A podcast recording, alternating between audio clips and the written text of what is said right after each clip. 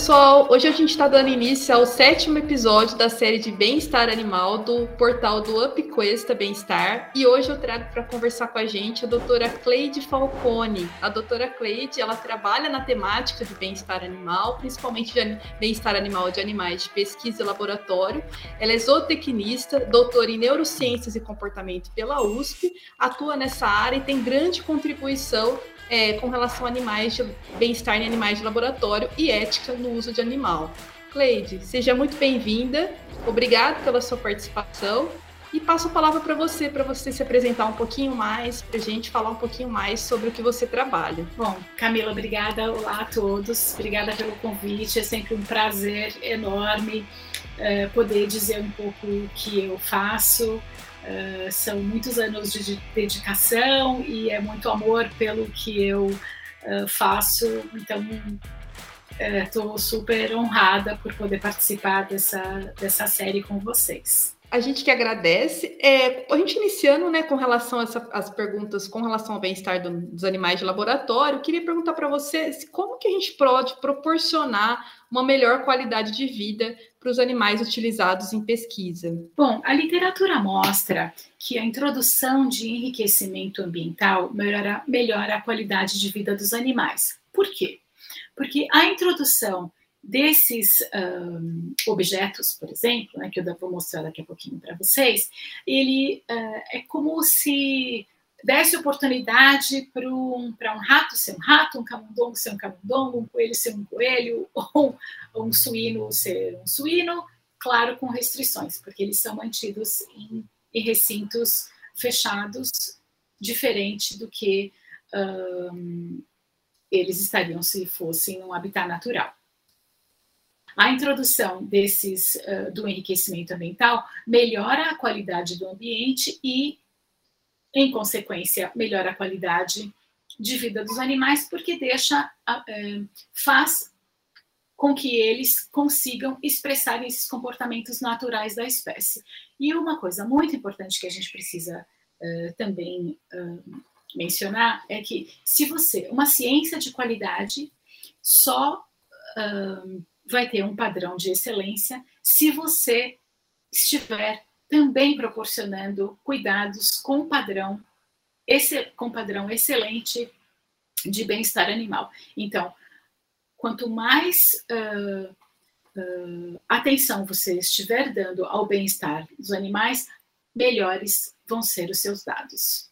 Porque nós não queremos um animal estressado fazendo parte dos estudos. Muito interessante, né? Você falou a respeito dos, do enriquecimento ambiental, né? Quais são os tipos de enriquecimento que, que a gente poderia é, fazer, né, com os animais de laboratório? Não, o, o, enriquecimento ambiental está dividido em cinco categorias, né? Então a gente tem o, o físico, o sensorial, cognitivo, o social e o alimentar. Então, o físico seria a introdução de objetos dentro do recinto onde os animais estão. Tenho aqui uns exemplos para vocês a título ilustrativo, porque senão fica muito é, a gente ficar imaginando essas coisas, né? Então, aqui, por exemplo, é um, um tronquinho, tá? Uh, funciona muito bem para uh, camundongos e ratos, né? Que são uh, esses pedaços de, de madeira.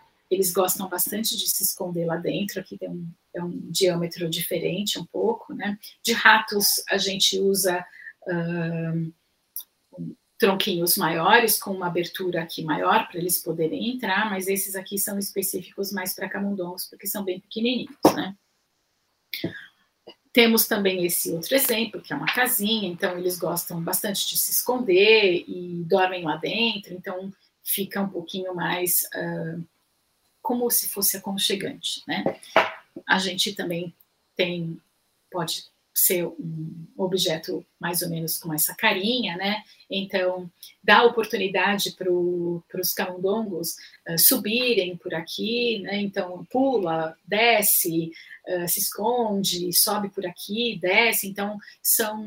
Uh, ele acaba fazendo um pouquinho mais de exercício do que se ele estivesse sendo mantido numa caixa com só com a forração ali. Então, dá oportunidade para eles se exercitarem também. Tem outro esse outro exemplo, que é um cubo com essas aberturas também para eles uh, utilizarem. E o bacana é que a gente não precisa estar preso uh, com esses objetos, nós podemos criar os nossos próprios. Né? O que pode funcionar como enriquecimento ambiental uh, no laboratório, na instituição onde eu trabalho, pode não funcionar na sua, Camila. Então, isso também, essa troca de informação entre os pesquisadores de diferentes instituições é muito, é muito importante, porque eu falo, ah, puxa, o que você fez é, para. Uh, que você uh, ofereceu para o camundongo, qual tipo de material você usou, para construção de ninho, por exemplo. Ah, para mim funcionou isso, ah, para mim não funcionou. Então, é muito importante também essa, essa troca de informações, né? não tem uma receita. O que é bom para mim pode não ser bom uh, para você. Aí tem também esses, uh, esses tronquinhos também que, que eles roem e eles gostam bastante. Só para vocês terem uma ideia, isso aqui é como ele foi posto e é como ele ficou depois uh, de ser utilizado. Então, esses são alguns exemplos de, do enriquecimento físico. O sensorial, então, poderiam ser ervas, uh, sons, música, dependendo da espécie, também bastante aceito. Uh, o cognitivo, uh, um exemplo seria um, vamos pensar um objeto, pode ser um tubo de PVC, por exemplo, com uma portinha, funciona bastante, funciona muito bem com primatas, então, para ele, eles são muito curiosos, eles vão mexer, então, para eles, uh, e vão sentir o cheiro. Então, pode ter uma banana congelada dentro, pode ter uh, vários uh, atrativos que chamem a atenção para eles. É como se fosse meio um quebra-cabeça, né? Aperta o botão, abre a travinha. e tem o social muitos, muitas dessas espécies são gregárias e a ideia é que a gente os mantenha em grupos e não isolados. Né? E o alimentar, que seria a, o, o, oferecimento de um, alimentos de formas diferentes. Né? Então, você pode fazer cubo de gelo, você pode é, fazer um gelo e dentro colocar banana ou abacaxi, dependendo da espécie, claro, e por isso nós precisamos saber sobre muito sobre a biologia e a fisiologia de cada espécie.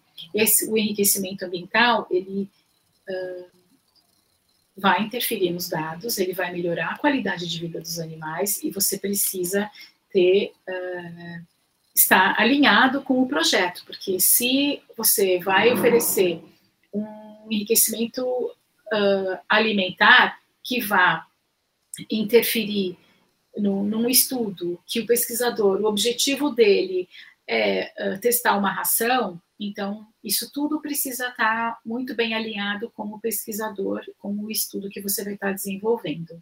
Tá bom?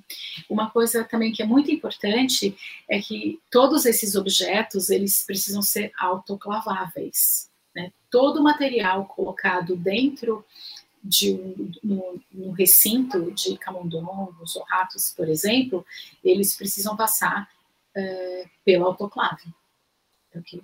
Só para dar um exemplo, né, suínos, por exemplo, eles, por exemplo, eles gostam muito de beterraba, uh, maçã, água de coco. É, coelhos gostam de cenoura, gostam de maçã também, beterraba, só para vocês terem uma ideia. Então, a, as opções são muitas, a gente precisa é, se colocar um pouco é, no lugar do animal, né? E é, sair um pouco daquela nossa zona de conforto e pesquisar o que eu posso estar tá oferecendo para os animais para melhorar a qualidade de vida deles, claro, levando em consideração o estudo em andamento que vai ser desenvolvido. É interessante, né, que a gente vê que vários trabalhos que mostram que é, o enriquecimento promove a neurogênese, né, um aumento de células nervosas e formação dos animais, e a gente vê, observa que são recursos que não são caros, né? São coisas que a gente pode fazer às vezes com material que a gente tem, né? Então, é, é, com relação à, à, utilização, é uma coisa que não necessita de muitos recursos, né? Muito investimento, no caso, né? Exatamente. Isso, esse ponto muito, muito interessante isso que você falou, Camila. Uh, muitas vezes as instituições uh, elas ficam muito presas às verbas. Ah, não, isso é possível ser feito na Inglaterra, no Canadá, nos Estados Unidos. Aqui nós não, não temos verbas uh, para comprar enriquecimento. Então, mas muito do que a gente pode estar oferecendo aos animais está baseado na boa vontade do grupo, né? Do, do, do de quem está ali uh, coordenando o centro de pesquisa. E realmente, uh, eu lembro que a gente a gente pode encontrar uma outra uh, opção também. Eu comprava um pacote de 500 saquinhos de pipoca, por exemplo, que é muito barato, 500, né? Quer dizer, bastante. E colocava semente de girassol, por exemplo. Né? Claro, é, parece muito simples, né? Eu falo, ah, você pode, vai lá, você compra, você põe o que você quiser. Não, claro, é tudo muito estudado.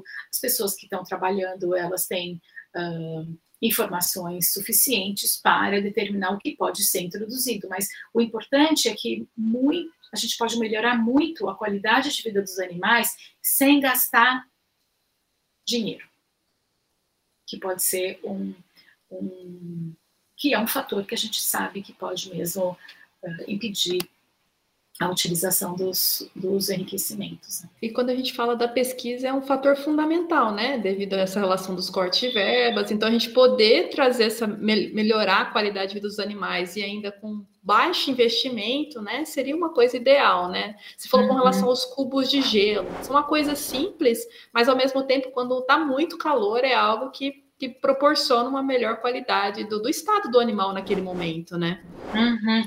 É, a temperatura e também é, a, a variedade, né? Porque eles também gostam de estímulos diferentes, né? Então, qualquer coisa que você coloque naquele recinto, ele vai ser investigado, porque eles estão restritos naque, naquele, naquele recinto e eles, uh, eles gostam de, do que for, de, da inovação.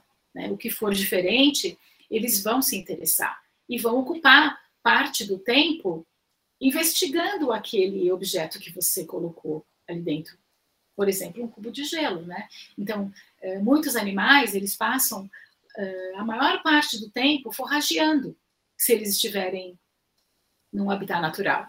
E em um recinto fechado, o tempo fica ocioso. E a ideia do enriquecimento ambiental é, é ampliar o, o, número de comportamentos uh, que as espécies expressam. É, maravilha, Cleide. E com relação às, às, normas e diretrizes, né, quando a gente pensa é, nas políticas e orientações que a gente tem a respeito do, da ética do uso de animais de laboratório, o que, que a gente tem hoje no Brasil? Vamos para vocês terem uma ideia melhor do, do, da sequência, né? Eu vou, vamos supor que eu seja um pesquisador e queira submeter o meu projeto uh, para avaliação. Então eu preciso, eu preencho um formulário uh, que uh, as CEUAs vão estar disponível pela CEUA.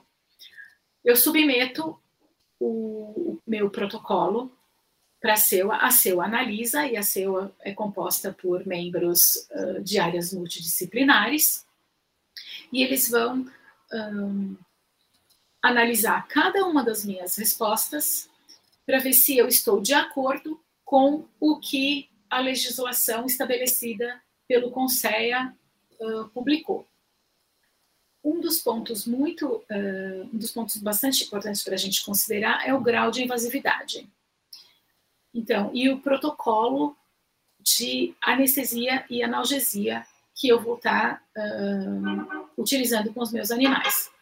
Então, a ideia é a seguinte, que eu submeta o meu a CEUA, ela, ela tem o, o papel dela é auxiliar o pesquisador a seguir as regras estabelecidas pelo CONSEA.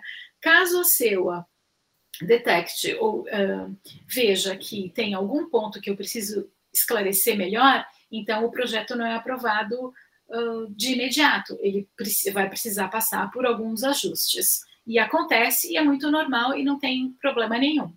Tá? Então, porque, uh, os projetos são muito a, gama de projetos é muito grande.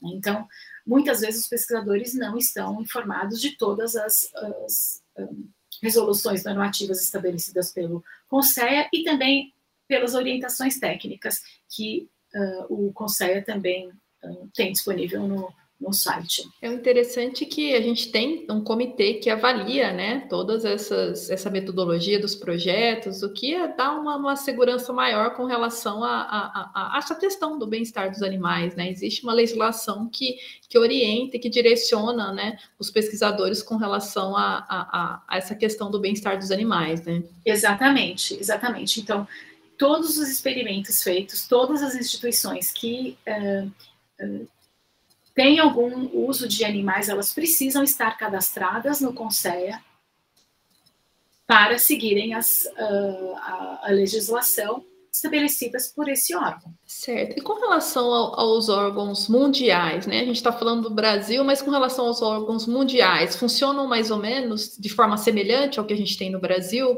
Sim, funcionam, né? Cada país é, tem os seus órgãos diferentes. Eu vou dar exemplo de três, eu falo alguns nomes assim de três, só para a gente ter uma ideia, né? Tá? Então, começando pelo Reino Unido, né? Lá eles têm o Animal, Animal Welfare and Ethical Review Body, que seria é, como o ACEUAS aqui. Então, o pesquisador submete o projeto para esse, esse grupo, só que quem uh, regulamenta é o uh, Home Office, é assim que se chama, é um órgão federal no Reino Unido que estabelece as regras. Bom, esse é no, no, no na Inglaterra.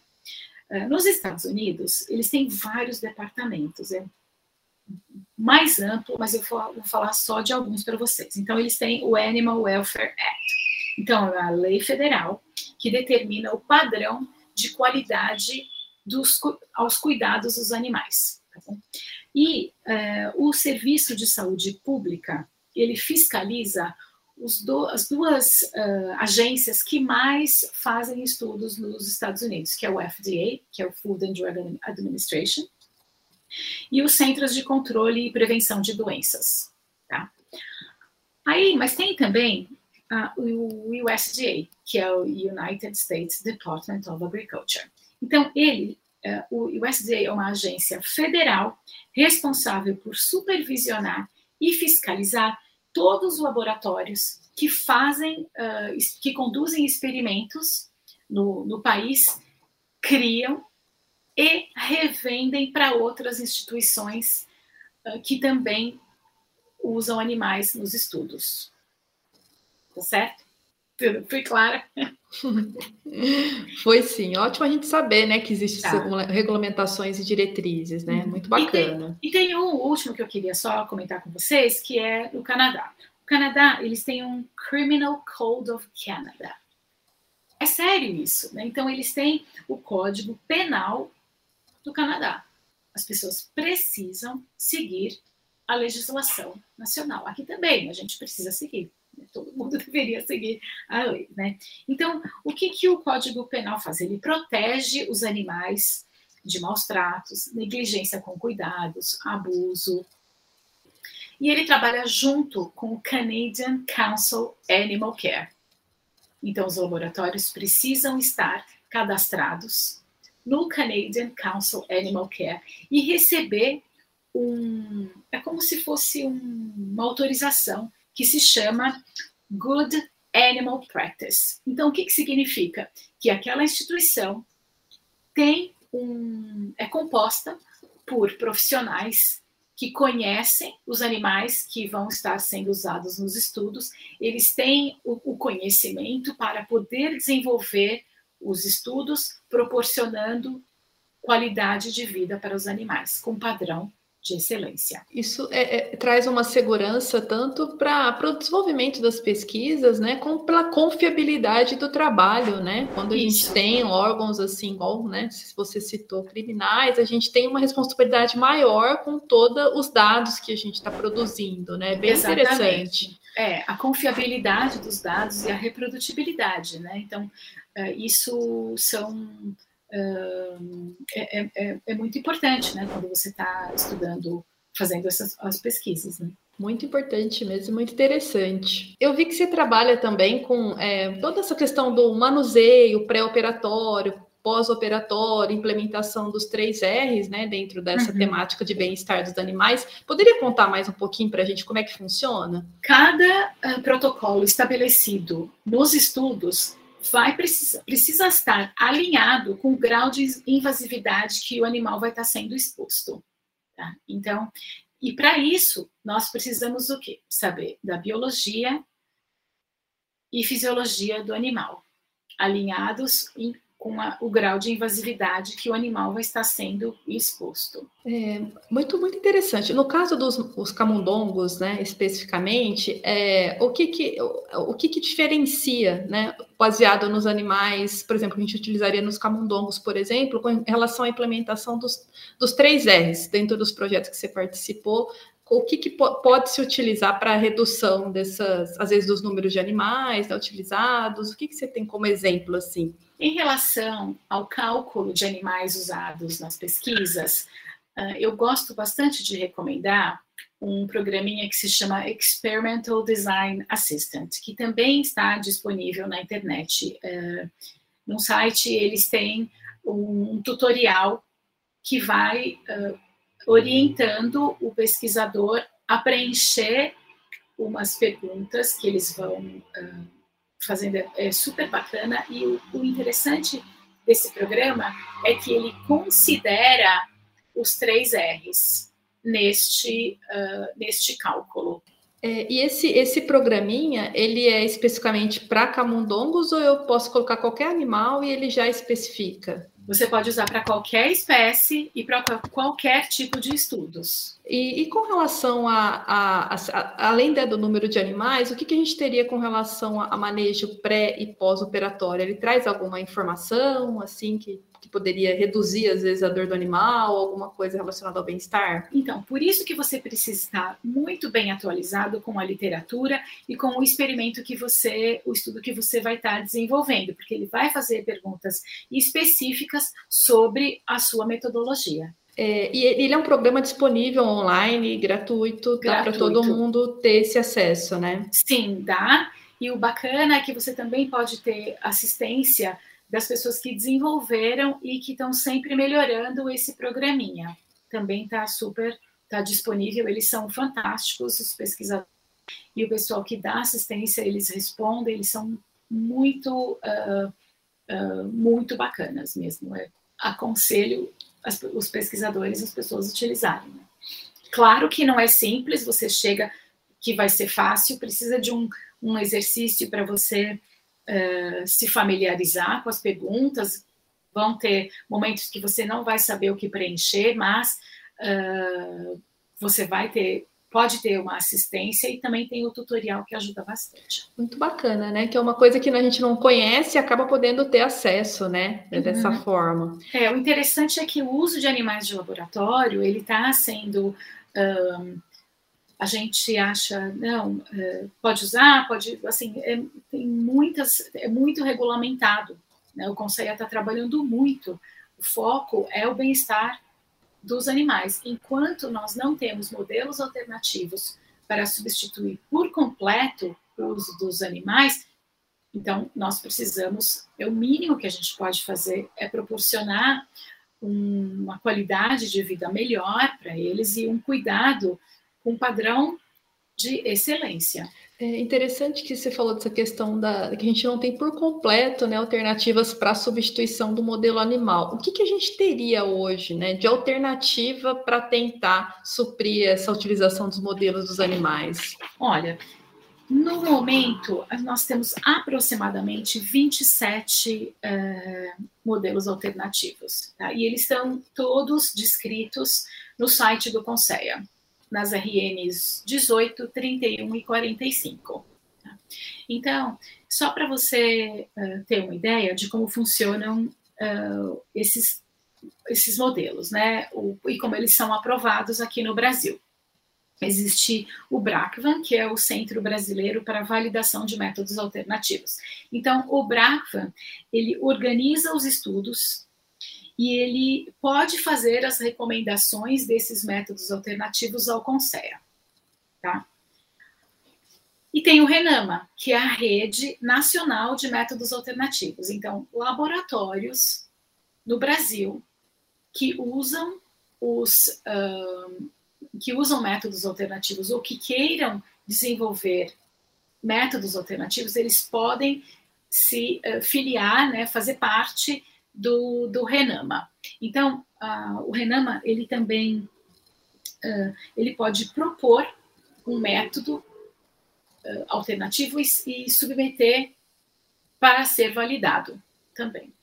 Todos esses métodos que são testados, eles são enviados para o CONSEA, porque o CONSEA é o órgão que vai uh, estabelecer a aprovação desses métodos. Tá?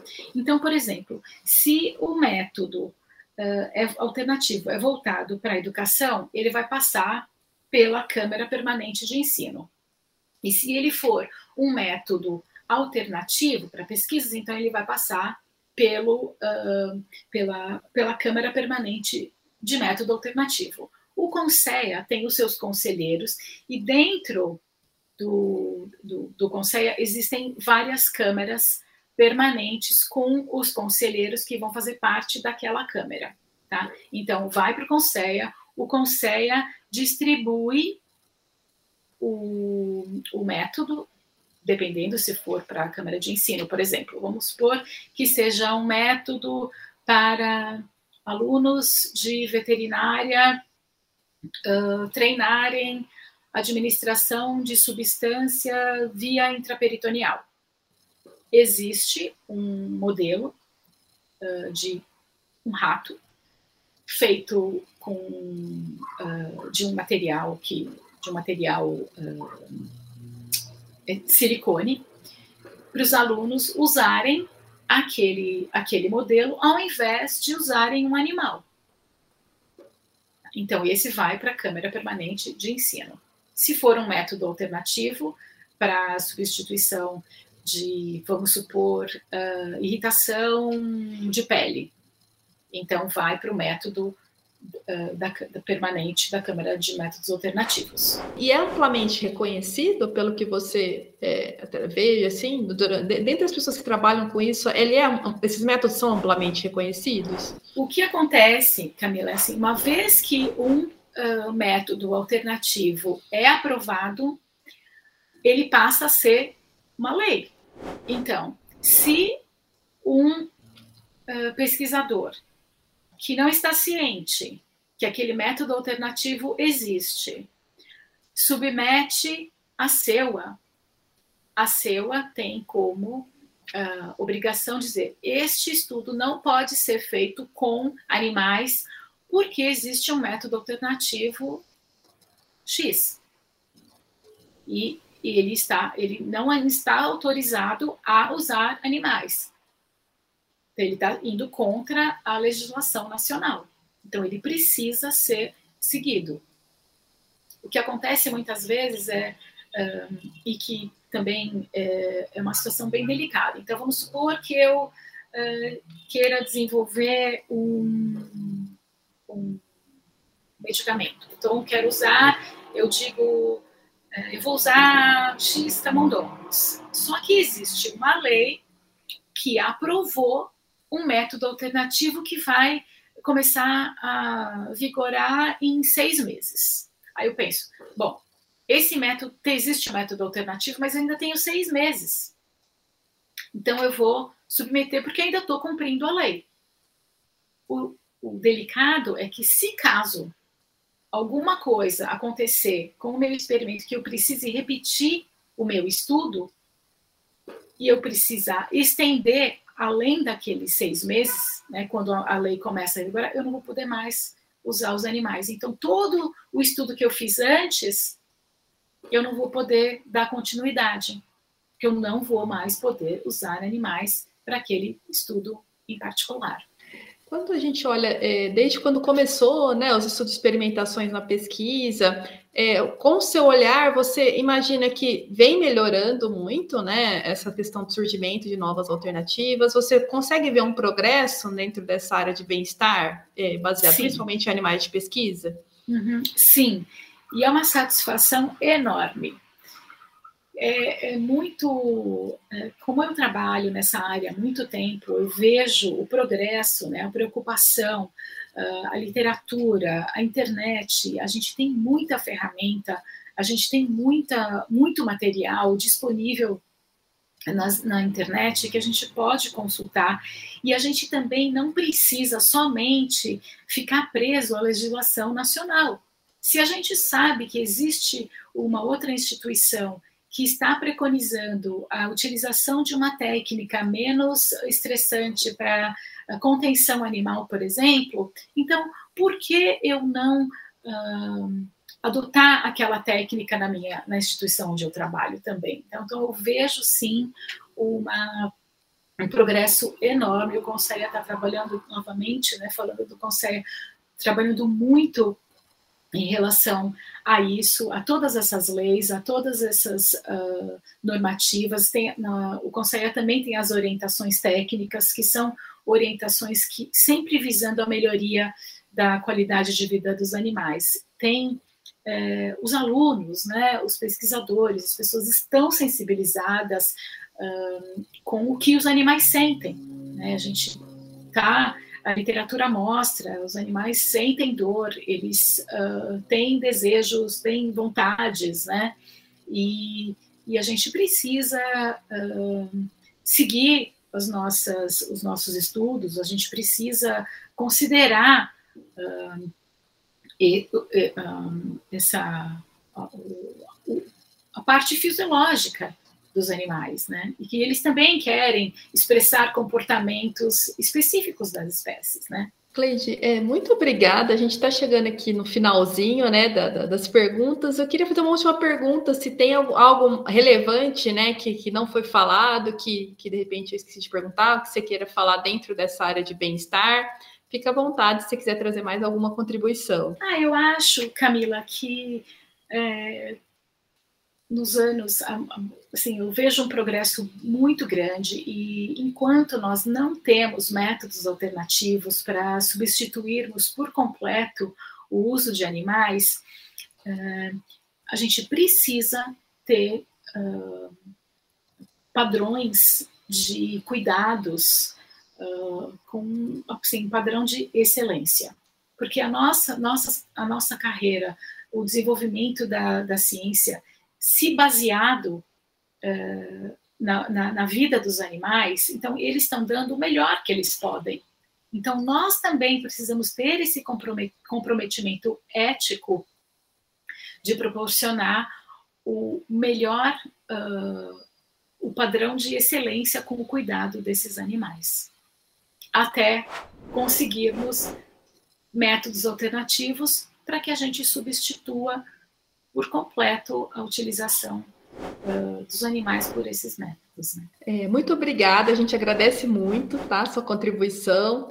É, queria é, agradecer por todo essa, esse conhecimento, tenho certeza né, que foi uma grande contribuição dentro dessa área aqui para o portal. Então, pessoal, queria que vocês acompanhassem no portal Oposta Bem-Estar, dessa série de bem-estar. E eu agradeço mais uma vez pela participação, Cleide. Imagina, Camila, foi um prazer é, participar e falar um pouco do que eu tenho feito.